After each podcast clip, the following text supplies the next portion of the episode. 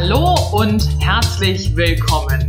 Hier wieder live und direkt aus dem am drittschlimmsten betroffenen Land der Erde, gerade vom Coronavirus Italien. Ich bin Valerie Lux, Consultant für die Einführung neuer digitaler Technologien, auch in Notfällen stets gerne parat und rede heute mit Elisabeth Schnitzer, Datenschutzexpertin, über die Frage, wie man denn eigentlich in den italienischen Bildungseinrichtungen jetzt noch Unterricht online garantieren kann im Einklang mit der Datenschutzgrundverordnung. Hallo Elisabeth. Hallo. Elisabeth, stell dich doch mal ganz kurz vor und sag, was du machst. Ja, hallo. Also ich bin äh, Elisabeth, Juristin, ähm, befasse mich jetzt ähm, seit ungefähr fünf Jahren mit ähm, Datenschutz. Und zurzeit aber ich jetzt arbeite ich in der Versicherungsbranche. Ja, das ist das, was ich gerade so, so mache. Also, hier haben wir eine richtige Datenschutzexpertin, eine Juristin, die sich auch mit den technischen Gegebenheiten auskennt. Und wir rekorden auch auf der, in der deutschen Sprache, denn das, was vermutlich gerade Italien betrifft und auch Südtirol, wo alle Reisen nach Südtirol abgesagt worden sind, der Hotellerie- und Gaststättenverband vor einem großen Crash steht, weil die Tourismuszahlen natürlich sofort eingebrochen sind. Wir gehen davon auch dass, aus, dass das auch bald im deutschsprachigen Raum passiert und möchten hier mit diesem Podcast auch eine Gelegenheit bieten Schulen, öffentliche Bildungseinrichtungen und Universitäten zu inspirieren, wie man denn im Einklang mit der Datenschutzgrundverordnung den Unterricht in Zeiten der Coronavirus-Quarantäne weiterführen kann. So, jetzt aber mal Butter bei die Fische, wie man das so schön in Norddeutschland sagt. Elisabeth, vom 5. bis 15. März hier sind laut ministerialem Regierungsdekret alle 20.000 Schulen in Italien und somit auch in Südtirol, wo deutsche und italienische Sprache gesprochen wird, geschlossen. Was rätst du jetzt einem Lehrer, der vorher äh, vielleicht mit anderen Lehrern äh, außerhalb des Schulbetriebs eine WhatsApp-Gruppe hatte und sich gerade überlegt, wie kann ich denn jetzt eigentlich meinen Unterricht weiterführen? Gibt es da überhaupt eine Möglichkeit, das online zu machen? Ja, ja. Ähm, ich muss sagen, vielleicht sollte ich den Lehrern gar nichts raten und sagen, nein, aus Datenschutzgründen geht da gar nichts mehr. Jetzt müssen wir einfach abwarten, bis das Coronavirus mm, irgendwie ausgestanden ist, weil ansonsten kriege ich wahrscheinlich ähm, ähm, Prügel oder Prügel vielleicht nicht, aber, aber Schimpf, wie man das so auf Südtirolerisch sagt, von meinen Neffen und Nichten, die sich gerade mega und tierisch drüber freuen, dass es keinen Schulunterricht gibt. Aber Spaß beiseite mal. Also, wenn jetzt ein Lehrer zu mir herkommt und sagt, na ja, wir haben jetzt ähm, eigentlich immer analog Unterricht gehalten und mit dem Digitalen und so, hatten wir noch nicht äh, so viel am Hut. Dann ist das ja jetzt, wenn ich mal auf Südtirol und auf Italien eingehe, nicht ganz, das wird wahrscheinlich eher nicht so der Fall sein, weil in Südtirol ja gerade auch das digitale Register schon gang und gäbe ist. Das heißt, die Schulen in Südtirol benutzen schon das digitale Register, mit welchen sie Noten online stellen, die sich die Schüler von zu Hause aus dann anschauen können, aber auch eben die Eltern über Passwörter ähm, zum digitalen ähm, Einsicht in das digitale Register haben. Das ist aber keine Und über dieses digitale Register.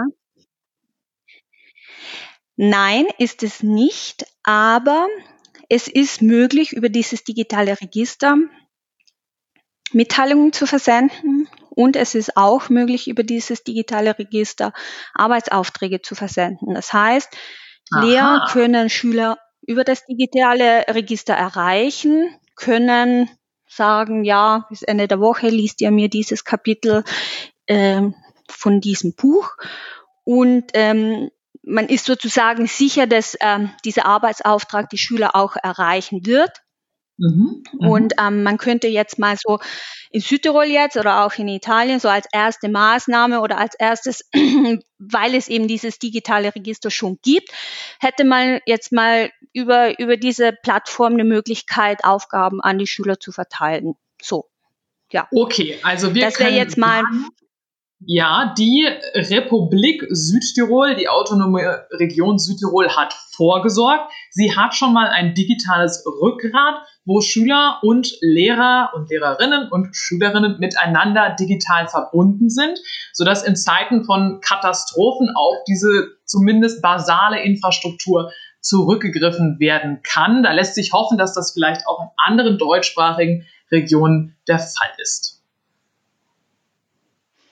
Genau, also das ist jetzt mal ähm, ganz konkret in Südtirol besteht die Möglichkeit dazu. Und ähm, was der Vorteil hier über dieses digitale Register ist, wenn man jetzt den Datenschutz noch mit einbezieht, ähm, ich bin mir jetzt nicht ganz sicher ähm, über, ob das digitale Register über eine Cloud läuft, über eine private, über eine öffentliche, über einen Server, das weiß ich jetzt nicht. Aber es ist eine institutionelles eingerichtete Plattform, wo ich sage ich mal, davon ausgehe, dass sich die autonome Provinz Bozen oder auch zumindest der Staat darüber Gedanken gemacht hat, wo denn bis zum Schluss die Daten landen. Im Gegenzug dazu ähm, hätten ja die Lehrer dann ansonsten auch die Möglichkeit über andere Plattformen. Es gibt zum Beispiel die Google, die Google Classroom, ohne jetzt hier mhm. Werbung zu machen für Google, ähm, die Lehrer auch nützen, nutzen könnten. Und ähm, ich würde jetzt mal aus Datenschutzperspektive einfach sagen, beim digitalen Register kann ein Lehrer davon ausgehen, dass eben diejenigen dieses die diese Plattform eingerichtet haben, sichergestellt haben, vertraglich sichergestellt haben, IT-Security-mäßig sichergestellt haben, dass ähm, der Schutz der Personendaten gewährleistet ist und im Sinne der DSGVO eben mhm. auch eben gewährleistet ist. Wenn jetzt ein Lehrer autonom auf so eine Art Google Classroom geht, dann müsste der Lehrer selber analysieren, also die Datenschutzbestimmungen von Google analysieren, analysieren, ob ähm, die, ob diese, dieses Classroom die Sicherheits, ähm, ob die Sicherheitseinstellungen ähm, der DSGVO entsprechen. Hier in dem Zusammenhang ist dann auch immer wenn wir jetzt zum Beispiel für, von Google reden oder von der Google Cloud reden, dann äh, haben, wir immer das Problem auch aus datenschutzrechtlicher Hinsicht, dass wir ein weiter eine ähm, Datenverarbeitung, die haben die womöglich grenzüberschreitend ist, weil die Google Cloud halt nicht in Italien oder in Südtirol steht. Das heißt, der Server steht halt nicht in Südtirol oder in Bozen, sondern entweder in Zürich vielleicht, in der Schweiz oder eben auch mhm. in der USA.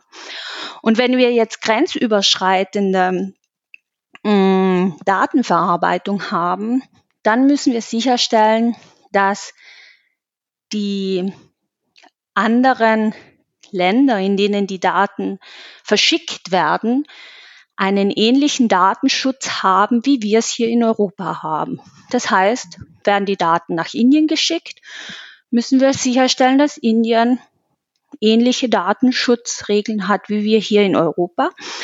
Und dasselbe mit USA oder mit anderen Gut, das, Drittländern. Das ist jetzt natürlich unmöglich. In Zeiten der Epidemie. Das ist für einen Lehrer unmöglich. Ja, das so schnell festzustellen, ähm, um Gottes Willen, auf welchem Server lagert jetzt denn diese Cloud, mit der ich arbeite. Ich finde aber diesen Hinweis schon mal sehr wichtig, den du gerade genannt hast, dass es überhaupt Google Classroom gibt. Weil jeder Schüler und jede Schülerin, die ja mittlerweile ein Android-Betriebshandy hat, kann darauf zugreifen. Das ist ein ähm, File-Sharing-Dienst, äh, wo ja Lehrer und Studenten, ähnlich auch wie du das digitale Register gerade erwähnt hast, ähm, ihre Dokumente hochladen können und gegenseitig darauf zugreifen können. Eigentlich sind ja aber die Google-Dienste hier in Europa mit der DSGVO, mit der Datenschutzgrundverordnung compliant. Wäre das wirklich jetzt ein größeres Risiko oder dass äh, die Daten, wie du gerade gesagt hast, in Indien lagern und ich mich jetzt gegen das europäische Recht äh, verstoße, wenn ich in diesen zwei Wochen mit meinen Schülern die Google Classroom nutze?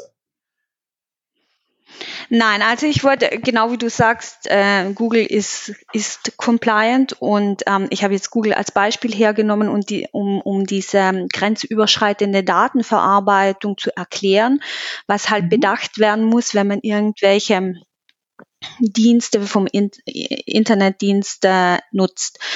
Ähm, Google im konkreten Fall, wie du richtig sagst, ist compliant und das hat damit zu tun, dass einfach ähm, äh, Google das Privacy Shield Abkommen ähm, unterzeichnet hat und entsprechend dem Privacy Shield Abkommen ähm, sozusagen einem dem EU-Standard angemessen ist.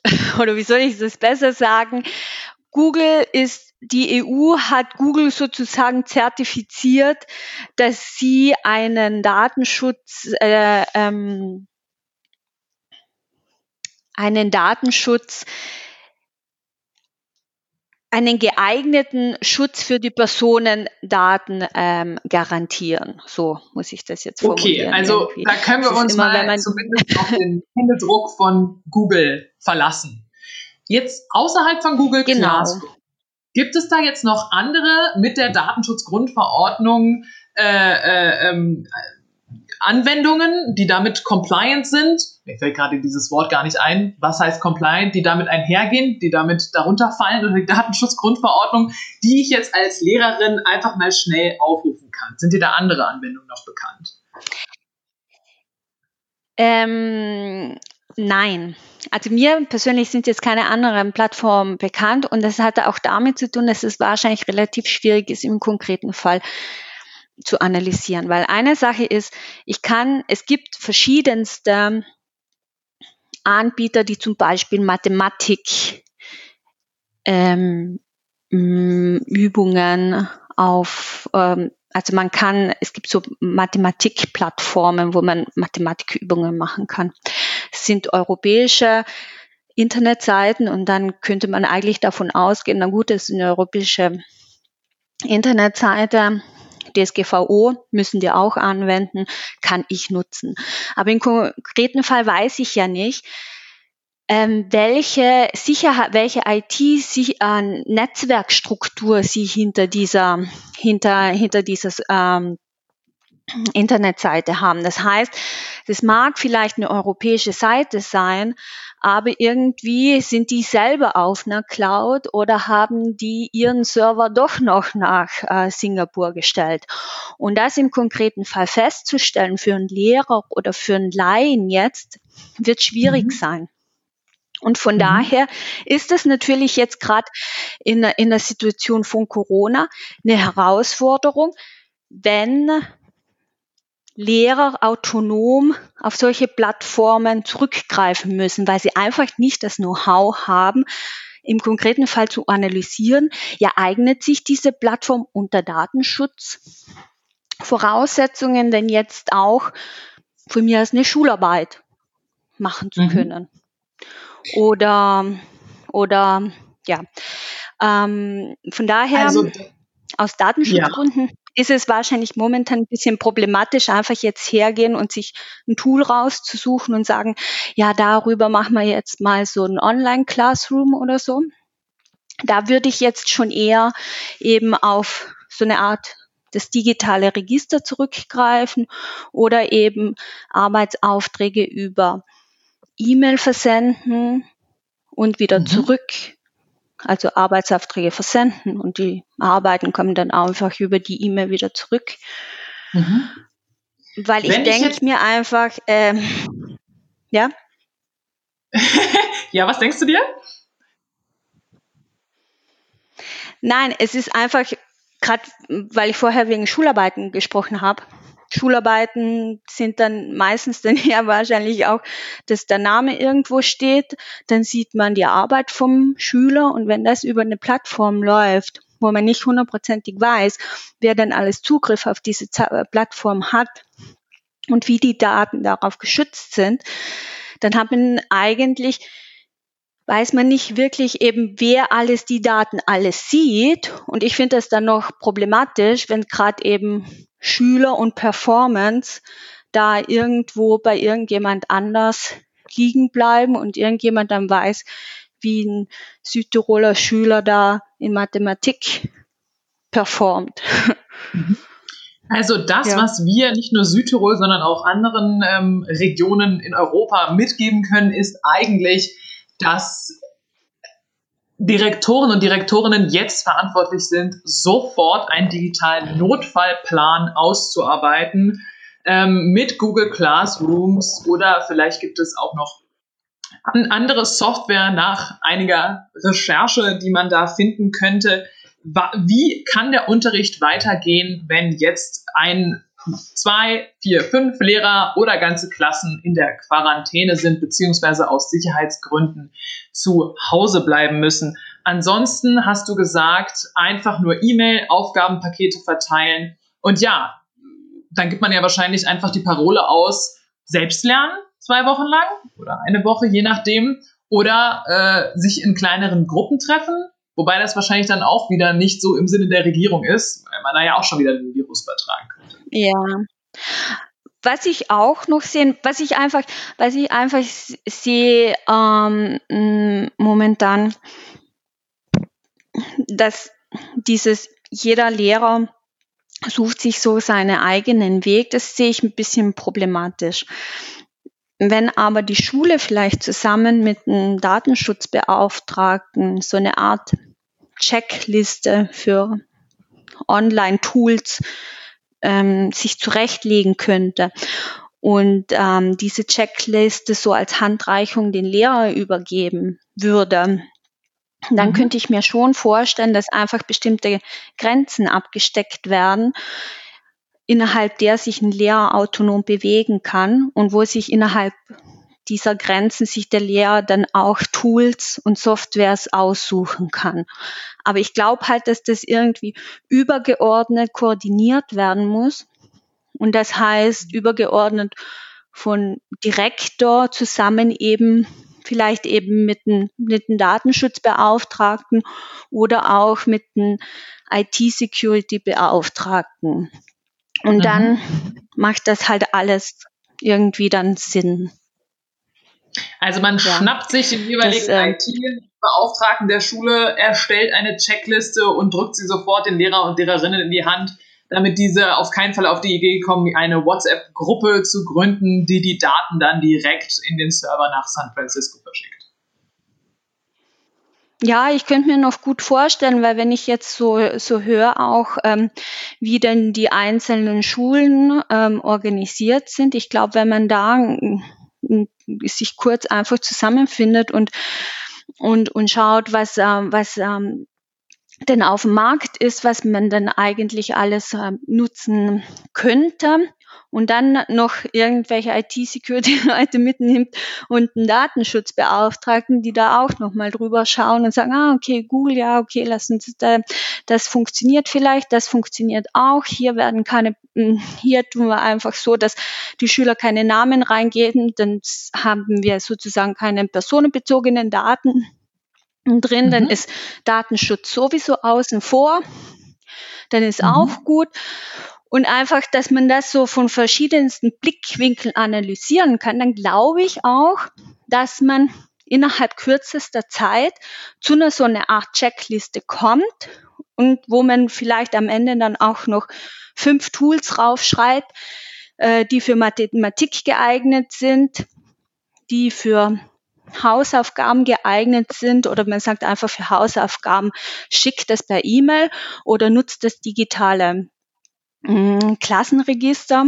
Und dann denke ich, dass man in kürzester Zeit dazu einen koordinierten Ablauf mm, einer, einer improvisierten digitalen Schule kommt. Das finde ich ein äh, wunderschönen Begriff. Und ähm, ich glaube, damit äh, gibst du ja eigentlich auch schon hoffnungsvolle Worte in die Zukunft. Eine, ein, ein, eine digitalisierte Schule, die jetzt schnell und effizient äh, quasi aufgebaut werden kann. Höre ich das jetzt richtig daraus, dass du denkst, dass die Schulen gerade auch diese Zeit der Epidemie auch als Chance nutzen können, sich einmal wirklich bewusst zu machen, wie kommuniziere ich mit Schülern und Schülerinnen, ähm, wenn diese nicht anwesend sind? Ja, auf jeden Fall. Ich glaube, das ist äh, im, in, in je, im normalen Leben auch immer so, dass man aus Krisen, entweder man geht unter oder man geht gestärkt raus. Und ähm, ich gehe jetzt nicht davon aus, dass die Schulen irgendwie untergehen oder wir untergehen mit dem Coronavirus. Und ich glaube, dass wir da gestärkt oder mit neuen Ideen rausgehen können. Das ist ja eben in Krisensituationen immer so, dass man da ein bisschen innovativer sein muss.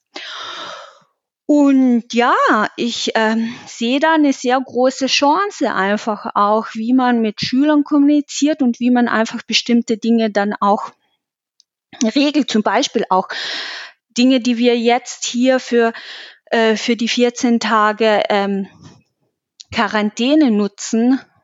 Das heißt, äh, die, die Softwares, die dann genutzt werden oder die Tools, die man äh, nutzt, die könnten dann zum Beispiel auch genutzt werden, wenn irgendjemand eine längere Krankheitszeit hat. Ein Schüler meine ich. Wäre doch ideal. Oder generell denke ich mir, dass zum Beispiel gerade jetzt Mathematik in der Oberschule, da sehe ich ja, da sehe ich sehr viel Potenzial, dass man das irgendwie digital machen kann. Ich meine, Computer, Mathematik, das ist ja alles dasselbe. Es macht total Sinn, das irgendwie auf einer digitalen Plattform zu machen. Und dann ist der Lehrer sozusagen unterstützend, unterstützt dann irgendwie die Schüler in den Aufgaben. Schüler können dann auch sehr viel individueller arbeiten. Ich weiß nicht, wie es dir ging, aber bei uns gab es dann doch innerhalb von der Klasse sehr große Unterschiede. Aber irgendwie mussten dann immer die einen auf den anderen warten. Und das wäre natürlich mit digitalen Aufgaben, wo jeder irgendwie weiterklicken kann, so schnell er halt ist. Und keine Ahnung, wenn ich jetzt schwerere Aufgaben beantworten kann, dann komme ich ins nächste Level oder ich komme wieder ins, ins andere Level zurück. Ja.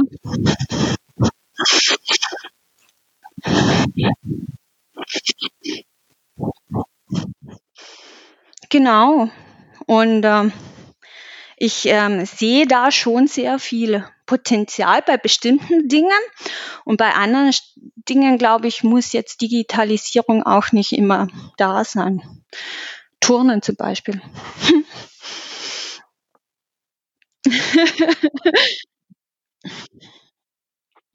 ja, ja, die Frage.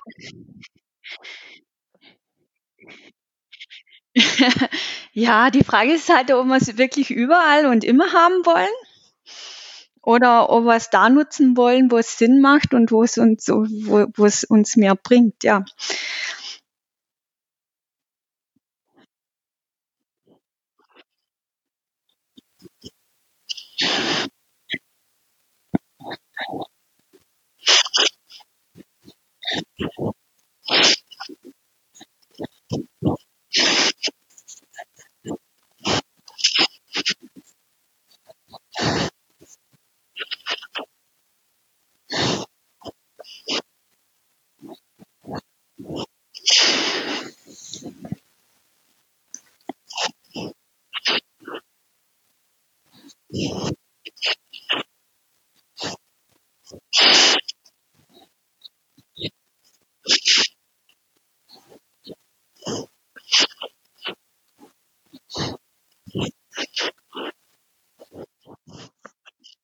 Danke dir.